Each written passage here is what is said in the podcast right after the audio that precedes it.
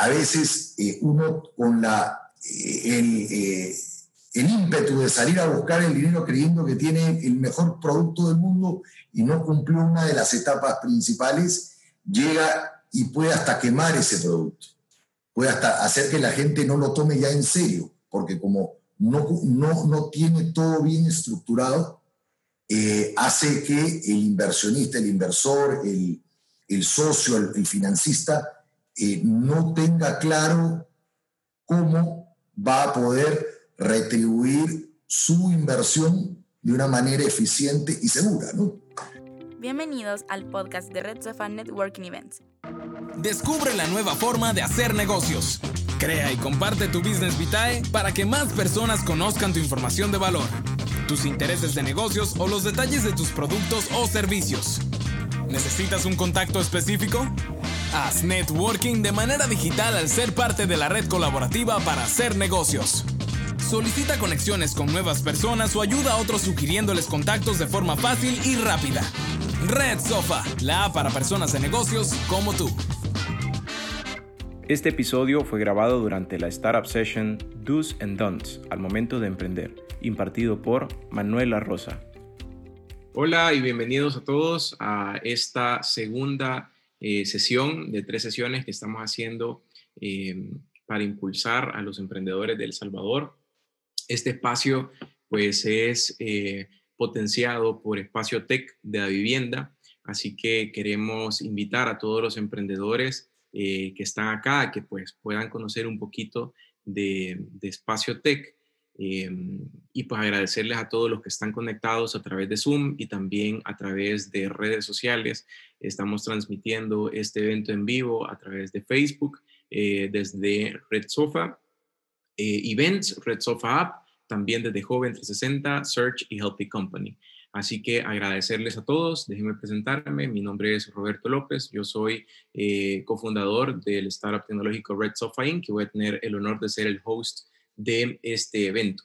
Recordarles a todos que pueden participar y dejar sus preguntas en los comentarios y nosotros pues con mucho gusto los vamos a ir recopilando y haciéndoselos a los speakers que tenemos el día de hoy. Así que quiero darle rápidamente la palabra a Carlos Santos. Él es graduado de la Universidad Anáhuac, México, en Administración de Empresas. Él perteneció a Impulso, un programa de liderazgo en compromiso social Em, el cual concluyó con una especialidad en esta misma temática. Su carrera profesional se ha desarrollado en distintas organizaciones de la sociedad civil en México, en el cual destacó como coordinador eh, hasta director de Construyendo Comunidades Integrales AC en el periodo del 2014 al 2017, organización dedicada a la creación de hogares dignos para las empresas, em, para las personas, perdón, de extrema pobreza. Carlos actualmente es administrador de proyectos y responsabilidad social empresarial para, para la vivienda El Salvador. Así que, Carlos, bienvenido. Eh, para, te dejo aquí el espacio para que puedas contarnos un poquito de, esta tercera edición que estamos haciendo de Espacio Tech. Así que adelante, Carlos. Muchísimas gracias, Roberto. Eh, saludo muy especial a Manuel La Rosa. Muchas gracias por tu apoyo y por a continuación brindarnos una excelente conferencia eh, muchas gracias a todo el equipo de eh, Red Sofa, en este caso también a la gente de Joven 360. Y bueno, queremos anunciar con muchísimo optimismo nuestra tercera eh, edición de Espacio Tech este 2020 aquí en El Salvador. Si gusta la siguiente. Bueno, déjenme comentarles de que nosotros como Banco de Vivienda tenemos una trayectoria local de 135 años y si en algo nosotros nos hemos enfocados y algo nos hemos fijado es que hay mucho talento aquí en El Salvador. Para hacer esta economía sustentable hay que apostarle al talento para nosotros generar un mejor país. Y es por eso que hace tres años lanzamos este certamen de emprendimiento tecnológico eh, para todos aquellos emprendedores que con muchísimas ganas ahorita le están apuntando a nuevas tecnologías para desarrollar estos nuevos modelos de negocio. Y es por eso que este certamen eh, tiene como objetivo potenciar y desarrollar el talento salvadoreño en ideas de negocios y emprendimientos que posean un componente tecnológico en su modelo de negocio. Eh, este fue lanzado por primera vez en 2018. Hemos adoptado 100 proyectos en total eh, normalmente en los dos años anteriores hemos adoptado 50 en cada, uno, en cada uno de los certámenes. Y en esta ocasión les tenemos una excelente noticia. Si quieres, pasa adelante. En esta ocasión, eh, el emprendimiento tiene distintas etapas. Eh, normalmente, eh, primero uno tiene la idea, después la desarrolla, después la incuba, donde fortalece esa propuesta, esa idea, y después la acelera, eh, ya fijándose un poquito más y ampliando el mercado de una empresa. Y después ya viene la etapa final, que es la parte de éxito. Nosotros anteriormente nos hemos fijado solamente en la etapa de idea, desarrollo e incubación. En esta ocasión les tenemos la grandísima noticia que este año estaríamos también enfocados en el tema de aceleración. Si gustas, pasa a siguiente. Las fases del programa, eh, nosotros comenzamos la convocatoria el 15 de junio. Eh, es una convocatoria abierta a todas las startups y como les había comentado, años anteriores hemos adoptado 50, pero esta vez tenemos la noticia que queremos adoptar 115 propuestas de ideas de negocio. Queremos adoptar 100 ideas y queremos adoptar 15 negocios. Eh, esto siempre va a estar acompañado por una mesa de expertos y eh, que después te las vamos a enseñar. Y es muy importante entender que nosotros comenzamos el 22 de julio este proceso formativo de ocho semanas, tanto para las 100 ideas como para los, 15 eh, negocios. Nosotros siempre finalizamos con el Día Tech, un lugar eh, súper especial donde tenemos relación con varios conferencistas a nivel internacional, a nivel local también. Eh, donde han participado más de 300, participaron más de 300 personas el año pasado eh, y que además ahí presentan las mejores, los 10 finalistas, por decirlo así, y ahí se le da un premio. Este año daremos dos premios, uno para cada categoría, eh, que además de incluir una incubación o una aceleración, que es un desarrollo también dado por Impact Hub, que es una aceleradora que está en distintos eh, países, en más de 40 países. Daremos un bolsón eh, digital de 2.500 dólares donde se va a poder ocupar para fortalecer el negocio también. Si gustas pasar al siguiente. Eh, ¿Cuál es la diferencia entre idea y negocio? Por decirlo rápido, la idea no tiene que estar legalizada, tiene que puede tener entre una a cinco personas y las ventas anuales pueden ser desde 0 a 25 mil. Es decir, no es necesario que esté vendiendo, puede quedarse en idea puntualmente. El desarrollo del negocio es un poquito distinto, ya tiene que estar legalizada la empresa, ya tiene que estar constituida legalmente, tiene que tener entre 5 a 50 empleados y es a partir de una venta de 25 mil dólares anuales. Eh, las categorías que se mencionan abajo vienen en la página de internet donde ustedes pueden aplicar, que es www.espaciotech.com. La siguiente, por favor. Eh, algo que caracteriza muchísimo a Espaciotech es la mesa de innovación. Realmente eh, a toda la gente que nos está escuchando no solamente se fijen en el tema del el premio, los 2.500 dólares más el proceso de aceleración o de, incubación, sino que es todo este networking y todo este programa formativo que nosotros estamos ofreciéndole a 115 eh, proyectos de negocio.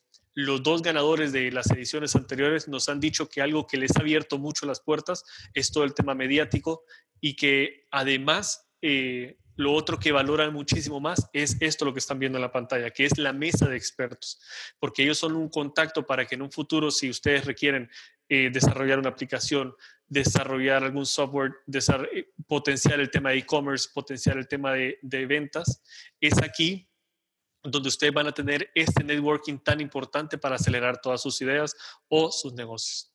La siguiente, por favor.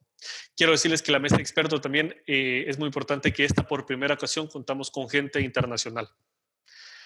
Este es el programa de desarrollo de idea. No me voy a detener mucho, pero son ocho semanas que, que, la, que la impartiría Impact Hub también. Y la siguiente, por favor, también estaría, ahí se menciona un poquito todo el tema de negocio. Eh, este ya es muy, muy, mucho más enfocado al tema de finanzas, marketing y también de ventas. El otro, el de la idea, es concretizar la idea y ya ponerla a andar. La siguiente, por favor. Eh, estos son los premios, como les había dicho. El tema de negocio tiene una aceleración, el tema de la incubación tiene, de la idea tiene una incubación. Creo que los testimonios hablan muchísimo más que las palabras. Eh, las personas que, o más bien dicho, el, el, negocio, la idea de negocio que ganó el año pasado, actualmente se está constituyendo y ya tiene a tres clientes a los cuales ya va a comenzar operación. Eso incluyendo el tema del COVID-19 que nos ha afectado a todos. Eh, más sin embargo ahí se ve los resultados eh, que estamos obteniendo a partir de este certamen. Em, del primer certamen, por ejemplo, siete de los diez finalistas se constituyeron legalmente y ya están vendiendo en el mercado. Entonces, yo creo que El Salvador requiere de oportunidades. Esta es una oportunidad. Y le estamos hablando no solamente a la gente que está conectada aquí, sino que a toda la gente que, ustedes les pueden comunicar la idea, eh, o más bien dicho, el certamen, eh, compartir estos eventos, por ejemplo, compartirlo con familiares, compartirlos con amigos, abramos estas oportunidades al, talento que lo requiere en este instante. Eh, si uno se fuera individualmente a tocar las puertas a Impact Hub y preguntara por esta aceleración o por este proceso formativo de ocho semanas, tiene un costo muy alto. Sin embargo, nosotros lo estamos asumiendo en un 100%. La siguiente, por favor. Este son las, el calendario de actividades. Eh, el 18 se inician las inscripciones. El 10 de julio es el fin. Aquí está aquí no está correcto, es el 15 de julio el fin de inscripciones y el 20 es el lanzamiento oficial de Espacio Tech. Eh, el 20, es decir, el 20 ya van, a, ya van a saber, entre el 15 y el 20 vamos a saber quiénes van a ser las eh, ideas de negocio seleccionadas. Estas no se seleccionan por parte de Banco de Vivienda, ni por Impact, ni por Joven 360, quienes son nuestros aliados, sino que son seleccionadas por la Mesa de Innovación. Eh, y el 26 de septiembre tenemos el Día Tech. La siguiente, por favor. Los animamos muchísimo a, ingresar a espaciotech.com, eh, compartir este certamen con la gente. Eh, hemos visto muchísima gente que se ha reactivado económicamente a través de varias ideas de negocio que han surgido a partir del COVID-19 eh, y creo que es una grandísima oportunidad, ejemplo de vida que estamos viendo en El Salvador. No hay que voltear a ver fuera. En El Salvador estamos viendo gente que, esto lo ha aprovechado y que a través de tecnología está buscando mejorar y desarrollarse. Eh, los invitamos a todos nuevamente y, muchas gracias por su atención. Perfecto, gracias, gracias Carlos. Eh, recordarles que pueden inscribir su idea eh, en espaciotech.com. Ahí en el chat le hemos nosotros colocado Em, el, link y también pues cualquier duda, pregunta, consulta que tengan, nos los pueden dejar por el chat o escribirnos directamente a nosotros y con mucho gusto podemos acompañarlos en, este proceso. Así que Carlos, nuevamente muchísimas gracias eh, por tu tiempo y espacio y, invitamos a todas las, las, personas que están conectadas a través de Zoom, a través de Facebook, pues que puedan inscribir su idea de negocio este día en espaciotech.com. Gracias, Carlos. Bien, vamos a pasar ahora eh, a, la, segunda parte de este evento y quiero eh, presentarles a todos ustedes a Manuel La Rosa, quien es el speaker invitado para, la temática de este día. Eh, contarles un poquito quién es Manuel. Manuel es un profesional con amplia experiencia en dirección financiera, desarrollo de inversiones y también mercados y planes de expansión en Latinoamérica.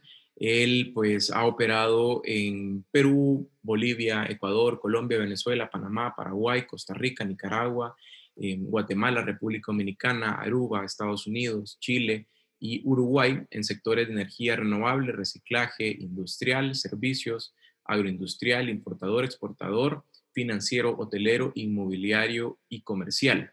También eh, Manuel es catedrático en el Círculo de Altos Estudios sobre temas de inversión y, y financieros regionales. Él es apasionado en temas económicos, financiero y experto en desarrollo de mercados y gobierno corporativo. Posee estudios en en Kellogg School eh, of Management en Chicago University de Estados Unidos y también tiene MBA y Economía en la Universidad de Lima, Perú. Actualmente él es experto en inversión en Latinoamérica, así que tenemos un speaker de primer nivel. Manuel, ¿qué tal? ¿Cómo estás? A ver, solo si, si me ayudas a activar tu, tu micrófono. Ahí está, perfecto. Estaba, moviendo el, mouse. Muchas gracias, Roberto. De verdad, este, encantado de estar con ustedes. Y Carlos, muchísimas gracias por el, la invitación. A ver, les agradezco a Red Sofa, a este, Espaciotec. Y después de viajar tanto por Latinoamérica en estos años, eh, da gusto ver este tipo de emprendimientos que se hacen en, en, países, de verdad, esto lo deberían valorar muchísimo porque eh, eh, de, los 20 años que yo tengo moviéndome por toda la región, muy pocos este, iniciativas privadas, o sea, le dan una plataforma no solo de, de, de, premios, sino de buscar un desarrollo sostenible de una idea o negocio. Esto es bastante, bastante eh, complicado, eh, principalmente haciéndolo de la manera que ustedes lo hacen, ¿no? Como un soporte, no como un socio, ¿ok? Que esto es súper importante porque normalmente eh, yo he visto desde gente o empresas que se aprovechan de, esta de la idea y termina siempre de la idea sin tener nada, o este, sitios donde definitivamente, eh, como es tan masificado el, el producto, este, son, son muy, muy, este, muy rápidos en, en, tomar decisiones y a veces no se dan el tiempo y el trabajo para, para este, ¿cómo se llama? Estar, este, o desarrollar estas, estas ideas. Hoy quiero hacerles una presentación más que por, por teoría, es por experiencias vividas. A nosotros nos llegan innumerables eh, proyectos, de los cuales hay varios que consideramos como startup, hay varios que no. Pero esto es, eh, eh, hemos llevado un proceso exitoso este año, antes de, de, este, ¿cómo se llama?, de que empiece el COVID, con el cual este, se, dio un, un se dio financiamiento a varias startups, ¿ok?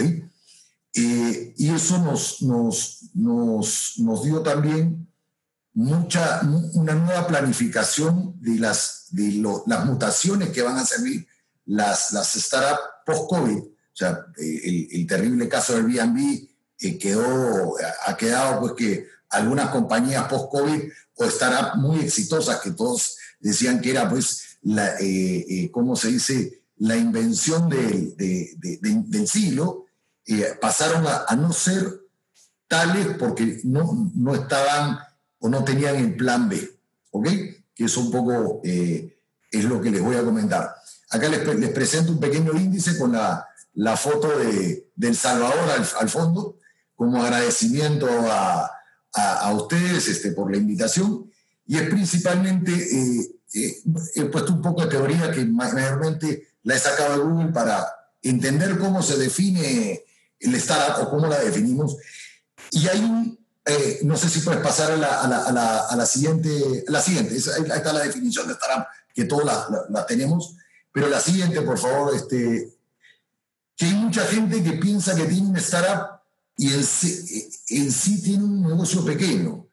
Esa, esa, esas personas son las que eh, normalmente no tienen clara la idea y nos llega mucho, mucho, mucho. Nosotros tenemos tres fondos, los cuales se encargan de hacer eh, una especie de microfinanciamientos a ideas nuevas, novedosas, este, con las cuales hemos trabajado eh, el año pasado casi 35, ¿ok? Pero mucha gente viene pensando que su negocio es una startup y en sí es un, un o sea, no, simple, pero sino es, una, es un negocio pequeño el cual eh, no, no tiene el componente que se necesita o el, la inyección de, tecnológica que permite pues, que el desarrollo después sea, sea bastante eh, eh, exponencial. ¿no? ¿Puedes pasar por favor a la siguiente? Ok. Esto es desde un punto de vista de, un, de, una, de, un, de una persona que va a evaluar o de una persona que va, va a tomar la decisión de entrar o apoyar un startup cómo lo ve, y yo le pongo abajo la traducción en financiero, como le digo yo, que es problema, proyecto, solución creativa, validación, tecnología, producto, es como es en, la etapa de una evaluación para conseguir un inversionista, un financista, un capital ángel o, como le quieran definir, este, eh, eh, eh, se, expresa en estas etapas que según nuestra experiencia es es súper importante no alterarlas y no pasarse una. Hemos tenido ejemplos muy, muy claros de, operaciones o de, ideas brillantes que solo son para una sola zona geográfica y que en algunos casos este, hay una competencia paralela que no, no han podido detectarla, lo cual hace pues que el trabajo no, no, se, no, se ha hecho, no se haya hecho bien y por ende no se haya podido efectuar este, la evaluación inicial para seguir las siguientes etapas. ¿Ok? Primero, como todo el mundo estamos de acuerdo, hay que empezar con la solución de un problema, una idea, qué es lo que la gente necesita. Uber, este, y, todas las otras plataformas empezaron de una necesidad de la persona. ¿Cómo puedo hacer más sencilla la vida? ¿Cómo puedo solucionar un problema de una, de una manera mucho más este, eficiente? ¿Ok? Acá, después, cuando se llega a esta solución, se da, se, se da, se da la, la idea o, o, o el, se genera el proyecto, hay que validarlo, hay que ver si esto existió, si, si, si este proyecto aplica para mi localidad, para mi país, para mi región, o sea, ver qué tan global ¿ok? va a ser esta solución, ¿ok? porque eso va a definir a qué, cuál es mi objetivo de eh, inversionista, financista o, como nosotros eh, le, le, llamemos, ¿ok? Pero es, es, es, muy importante la definición, ¿ok?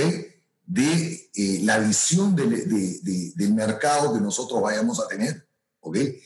Si esta etapa eh, puede hacer que uno regrese a, foja cero si es que se, encontró competencia, si es que el mercado no da para las dimensiones que nosotros estamos, estamos este, eh, pensando. Y después de que entendemos que hay mercado, que tenemos una, una visión de, negocio y que, tenemos, que no tenemos una competencia, ya sea eh, en algo sustituto o, en o, una competencia directa con nosotros, pasamos a una asesoría, ¿ok?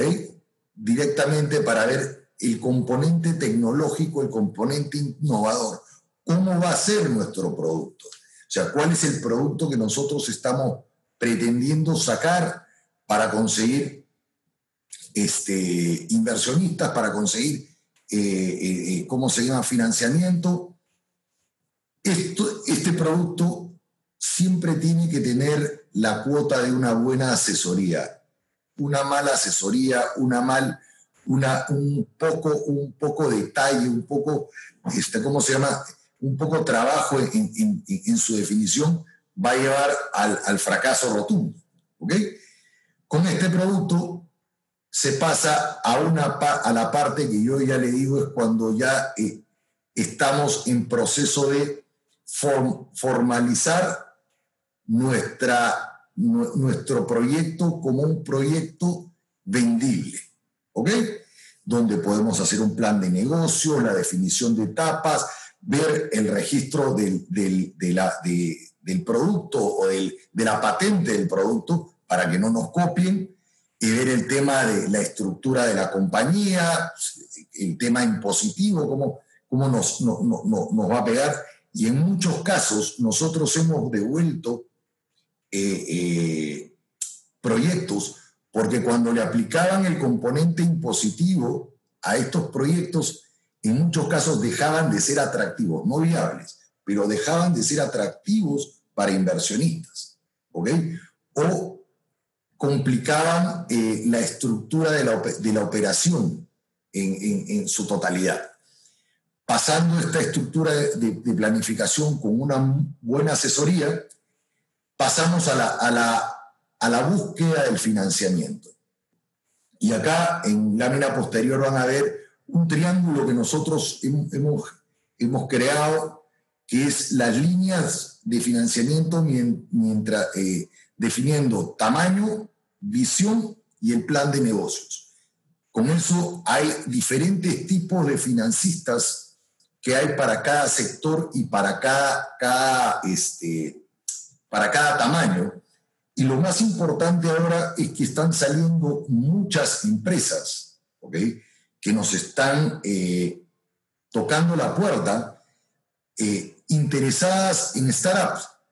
¿Qué está pasando en el mundo? La gente no está colocando el dinero, ¿ok? El tema del COVID este, ha, un poco menguado el tema de la transaccionabilidad de las operaciones.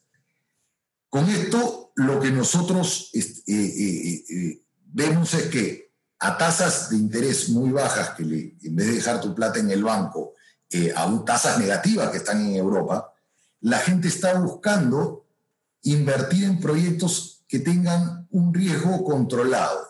Por eso entran dentro de un fondo donde tienen especialistas, los cuales evalúan los beneficios eh, y, virtudes de, estos, de, estos, este, de, estos, este, de estas startups y, hacen que sean como intermediarios para colocar eh, los dineros de estos, eh, inversionistas. Y pasando todo este proceso, bueno, ya va la puerta en marcha o la formación de los equipos que van a desarrollar el, el, proyecto. Pero es súper importante no saltarse las etapas, o sea, no saltarse la etapa de, tecnología, no saltarse el tema de la solución y validar la solución, no saltarse la planificación antes de ir al financiamiento, porque a veces no hay una segunda oportunidad. A veces eh, uno con la la, la, ¿cómo se dice? El, eh, el, ímpetu de salir a buscar el dinero creyendo que tiene el mejor producto del mundo y no cumplió una de las etapas principales, llega y puede hasta quemar ese producto. Puede hasta hacer que la gente no lo tome ya en serio, porque como no, no, no tiene todo bien estructurado, eh, hace que el inversionista, el inversor, el, el socio, el, financista, eh, no tenga claro cómo va a poder retribuir su inversión de una manera eficiente y segura. ¿no? Un favor, Roberto, a la siguiente. Ok, estas son las, las características, ok, principalmente es la base de, de, de, de su ADN, es ser compañías jóvenes, que sean escalables, que puedan tener una multiplicación de sus ingresos con un bajo costo o con un costo fijo bastante, bastante anclado, eh, que son intensivas en tecnología, ¿ok? Y que tienen que ser muy cercanas al individuo. Y al individuo, ¿por qué? Porque es quien les va a dar la validación, ¿ok? La validación del, de su producto. O sea, la, eh, eh, la satisfacción del individuo va a hacer que esto se masifique y que esto siga, siga como se dice, este, como, eh, creciendo o, o, penetrando el mercado. Y con una variable muy, muy grande al costado, que es el riesgo, porque al ser eh, tecnologías no probadas, innovadoras, siempre queda ese factor para a ojos del inversionista, no necesariamente a ojos de, del, dueño del startup, ¿no? O del creador del startup. Porfa, la siguiente Ok, ¿cómo conseguir inversiones para mí está? Esta es una, una pequeña gráfica que, que yo la trabajé en su momento para definir al equipo de trabajo que teníamos eh, buscando startup y ver con cómo la, financiamos, ¿ok? Acá hay un, un adicional que es lo que están haciendo eh, la gente de vivienda, que es un poco eh, el, premiar, premiar la innovación, pero estas son las líneas de los financistas que uno puede tomar y recibir, ¿ok? Para, sus, para las startups, ¿ok? Cuando es una startup pequeña, principalmente la triple F que le llaman, Friend, Family and Food, eh, y tienes el, tema de los sitios web, los créditos bancarios, los inversionistas ángeles, el que trabajar para alguien que te dé unos servicios este, para desarrollar tu plataforma tecnológica. Todo eso es cuando son inversiones pequeñas o están enfocadas inicialmente en la ciudad o en una plataforma pequeña de usuarios. ¿Ok? Después, cuando la plataforma va creciendo y pasas ya a un, a un grupo tipo país o un grupo más, más grande, ¿ok? Eh, ya tienes tus, tus fondistas o tus inversionistas cambian, ¿ok?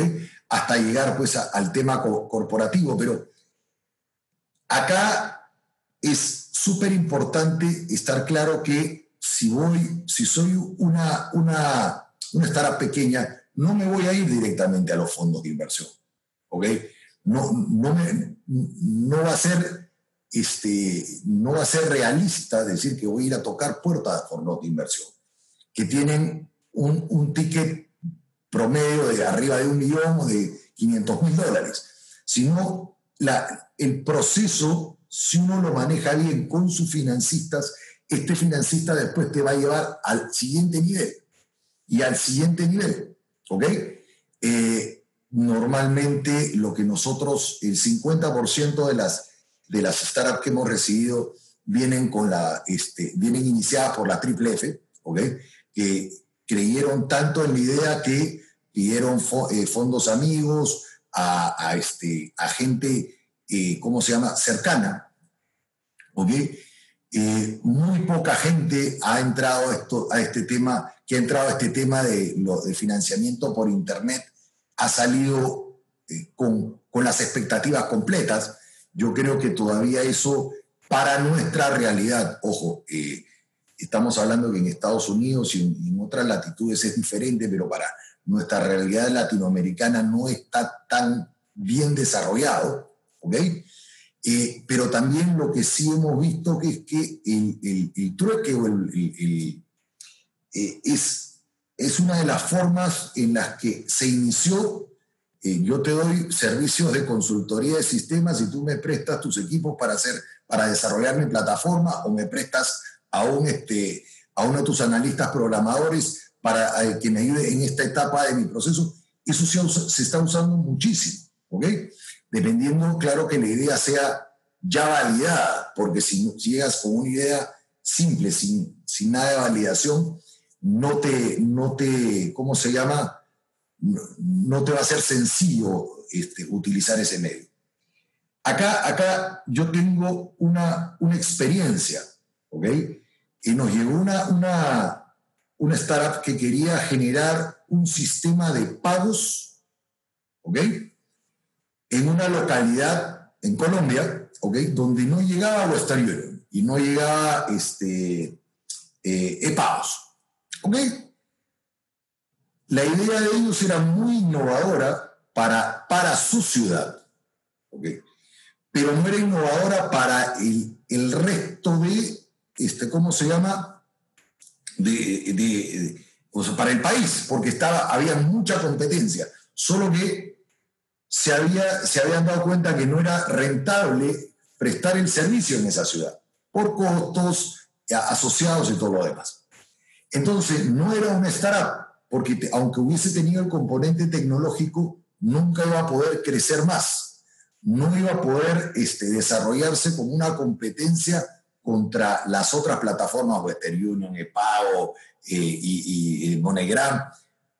Eh, eh, entonces, al no, ahí el, el, dueño o el creador de esta idea, que era eh, muy importante porque solucionaba, solucionaba este, ¿cómo se llama?, problemas a, a, su ciudad, se dio cuenta que eh, nunca iba a poder escalar a un tamaño que le permita pues, ser un desarrollo importante terminó llegando haciendo un acuerdo con una de las franquicias locales grandes, ¿ok?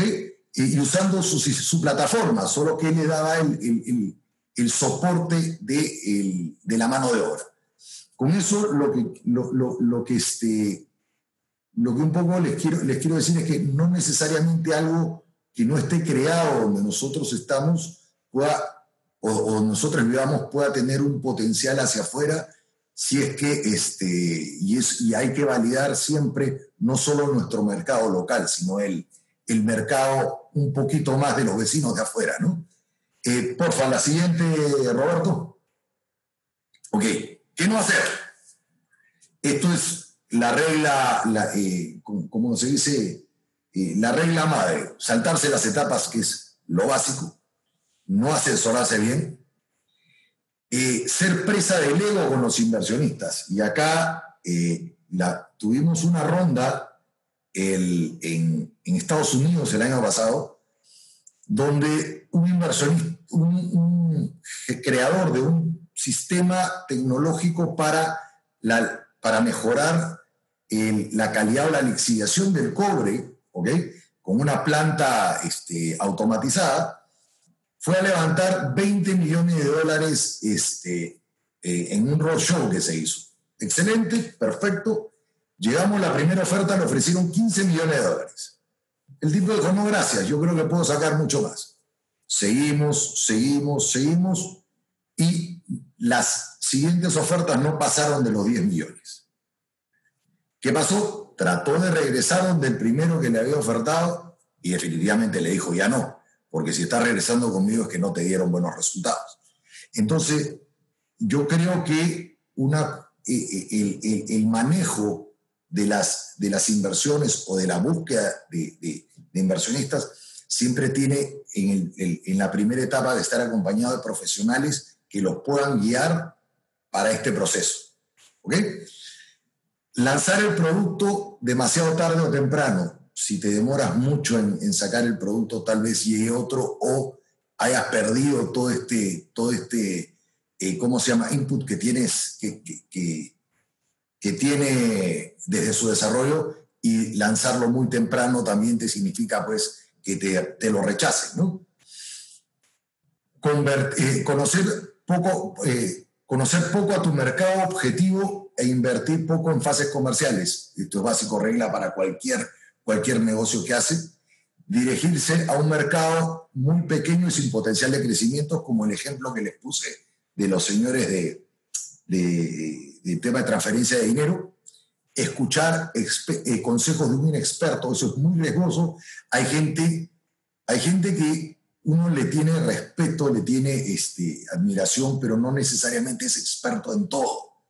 Entonces, eh, antes pues este, pedíamos consejos siempre a, las personas mayores, pero yo creo que al, al, momento de hacer un negocio, para eso hay expertos y siempre eh, pedir consejo a una persona que, que, conozca del, del, negocio, del mercado o de la, del área es súper importante, ¿no? No, no, no pedir siempre consejos a personas que no han tenido pues este, este soporte, ¿no?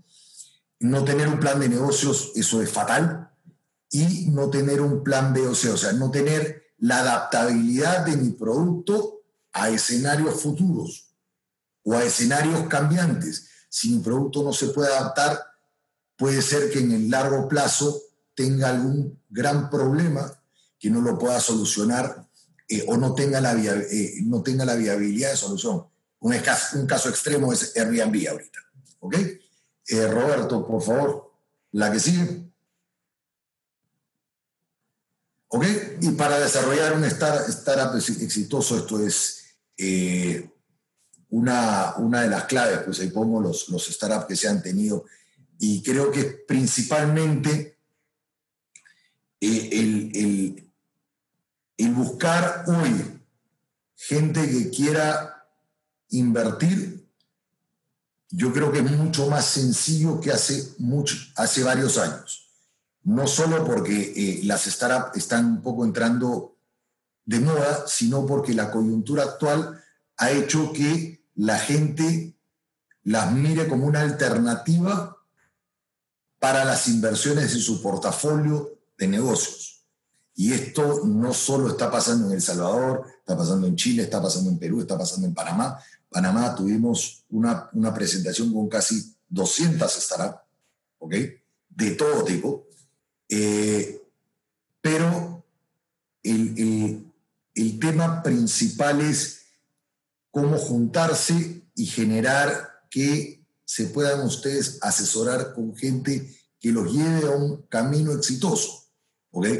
Hay, como le digo, no necesariamente eh, hay, todo tipo de hay todo tipo de profesionales en este, en, este entorno, pero sí hoy creo que la ventana de, de las, de, de las startups tiene mucho más potencial eh, definitivamente gestos como lo que está teniendo la vivienda y, el equipo de, Roberto y Carlos este, es súper, súper interesante y motiva a que esto se replique en otros sitios.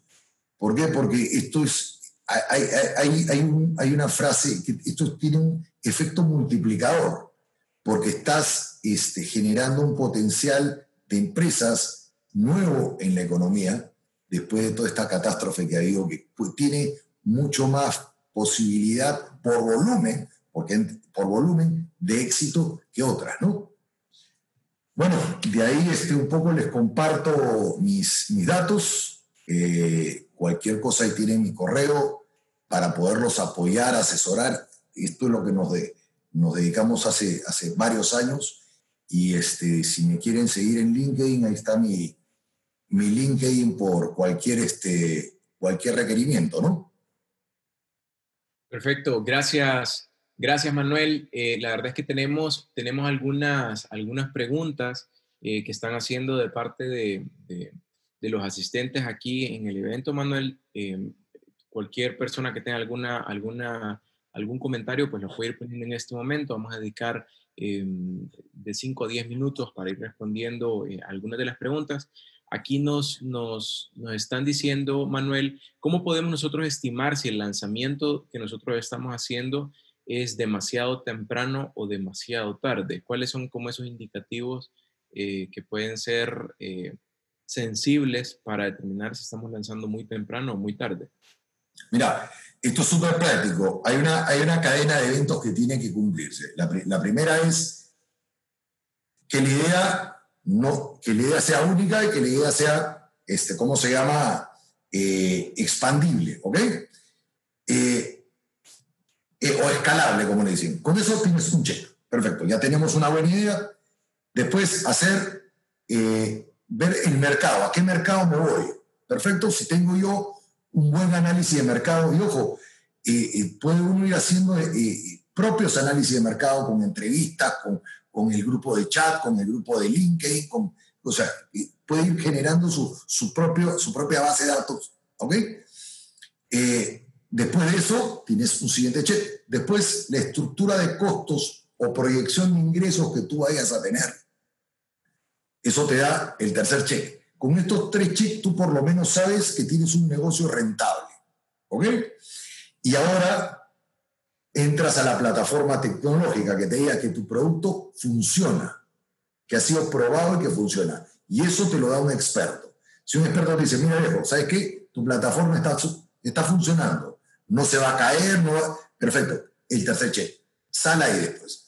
Si a veces tú quieres lanzar un producto que esté en etapa de, de ¿cómo se llama?, de modificación, ahí está el problema.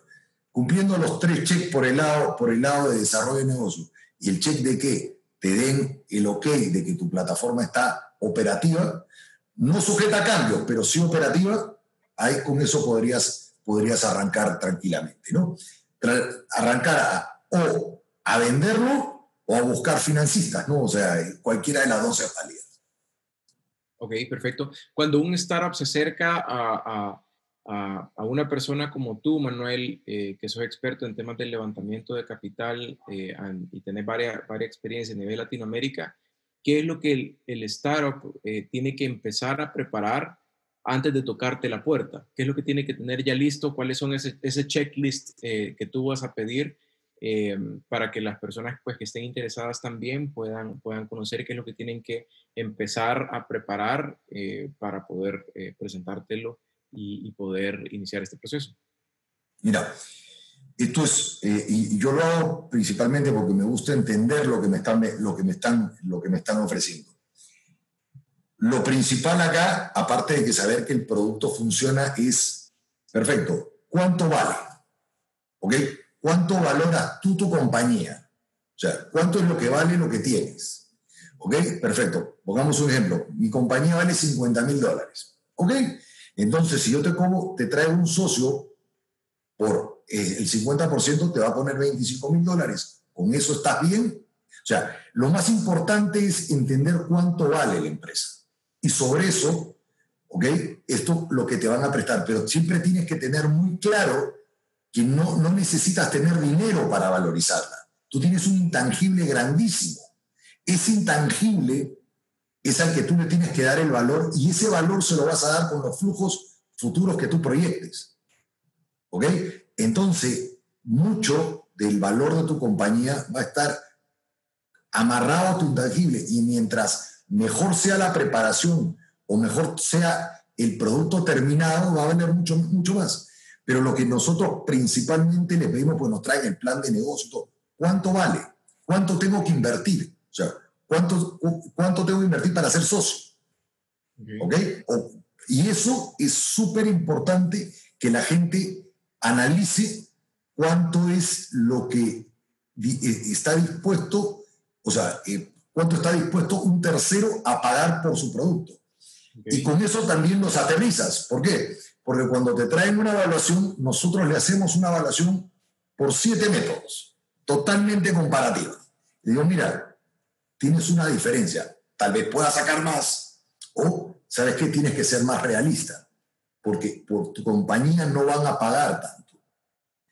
Madúrala.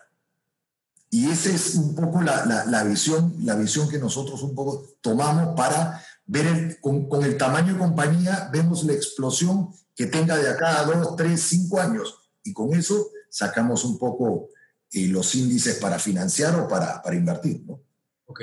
En, cuando, cuando, se habla de la, de la, famosa, de la famosa evaluación de la, de la compañía, típicamente son, es la misma empresa quien realiza la evaluación. Eh, ¿Cuáles son esos, esos factores que deberíamos de tomar al momento de realizar una evaluación pues también para no irse demasiado arriba ni quedarse tampoco demasiado, demasiado abajo del valor real que tiene, que tiene el startup. Mira, lo principal, como te dije, el intangible que es tu, el producto terminado, la plataforma, el software, o sea, eso tiene un valor y ese valor se lo va a determinar los flujos futuros que esto tenga. ¿Ok? ¿Cuánto es mi mercado? ¿Cuánto es lo que yo pienso ganar? Y todo lo demás. Aparte de eso, está el team, el equipo, ¿ok? Porque eso tiene un equipo. O sea, tiene un que no solo te va a tener el producto, sino te lo va a actualizar y, va, a servir para un tema de desarrollo, porque la idea es que tú no vendas el, el, producto, sino vendas la compañía. O sea, vendas la compañía con un grupo de ejecutivos adentro, ¿ok? Tipo Apple, tipo Microsoft. O sea, eh, Apple sacó una computadora, pero ahora tiene 10.000 tipos de, de, ¿cómo se llama?, de alternativas para, para este, eh, de productos. Entonces, eso es súper importante que uno sea, eh, que, uno se asesore también cuando va a evaluar la compañía. O sea, eh, es en, tema de estas mediciones de flujos que puedan tener o del valor intangible que tenga ya por su personal y por su producto establecido. Después ya vendrán pues lo que se ha gastado en, los gastos que se han tenido, los activos fijos que se tengan, pero eh, para el startup eso es lo más importante, ¿no? O sea, tener al desarrollador y al producto metidos en el paquete. Sin eso, o sea, se te va el desarrollador, no hay producto. ¿Ok? Entonces es, es, es, este, es importante eso, ¿no? Ya después con el tema de las capacitaciones y y lo demás podrá generarse un, desarrollador B, C. Eh, y con eso, si tienes un buen plan de negocios, como va cualquier proyecto, este, eh, ¿cómo se llama? Tecnológico, eh, el financiamiento no es complicado porque la gente entiende las etapas y confía. Sí, también hay, hay un tema súper importante que la persona que salga a vender el producto, el dueño, el gerente, el CEO, el, conozca y sepa vender. Porque normalmente eh, si no, no, puedes transmitir a la otra persona lo que tú estás, el potencial de tu producto, por más que sea el mejor producto del mundo, no funciona. Ok, de acuerdo. Eh, aquí no, nos, nos, están preguntando, eh, ¿no es arriesgado solucionar varios problemas en una sola startup? todo el trabajo eh, no será tan enfocado en resolver un problema en específico. Eh, aquí la pregunta va, orientada a si, si, si, necesariamente nos quedamos cortos al solucionar un solo problema eh, o por intentar abarcar mucho, pues también se puede llegar a confundir tu, tu, core business o la esencia de lo que tú estás haciendo. Manuel.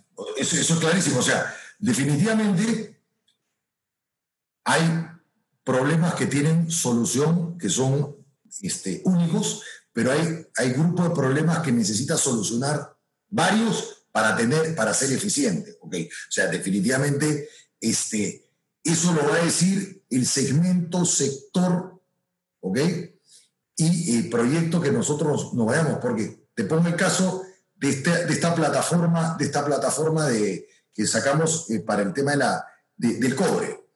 Tenía que solucionar tres problemas. Tenía que solucionar eh, que el cobre tenga un mejor grado, segundo, el tema de la contaminación que generaba, y tercero, el tema de la mano de obra, que no había mano de obra calificada. Entonces estaba solucionando tres problemas porque si solucionaba uno, no servía. No tenía el impacto que, que, que, tenía que tener para, para que sea adquirida. Entonces, por el otro lado, claro, tú el Uber, eh, por el lado de Uber tú dices, ah, no, mira, sabes que está solucionando el problema de que una persona no pueda tomar un taxi o, tenga que tomar este, con seguridad el, taxi. Pero después va, vas, vas este, incrementando porque ahora tienes Uber Eats, ¿ok? O sea, tu plataforma ha empezado a, a, crecer, ¿no? Entonces, no necesariamente tienes que solucionar todos los problemas del inicio, pero sí tienes que tener la visión para que solucionando uno puedan venir otros, para lo cual tú expandes tu mercado. O sea, más problemas significan más productos. O sea, en, en este caso para nosotros el problema es un producto.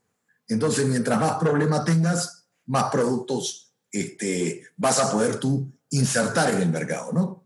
Totalmente. Y también creo que vale la pena aquí recalcar el tamaño del mercado que tiene la, la, problemática que tú estás solucionando, ¿vea? Porque si una sola problemática tiene un, un, tamaño del mercado súper significativo, entonces...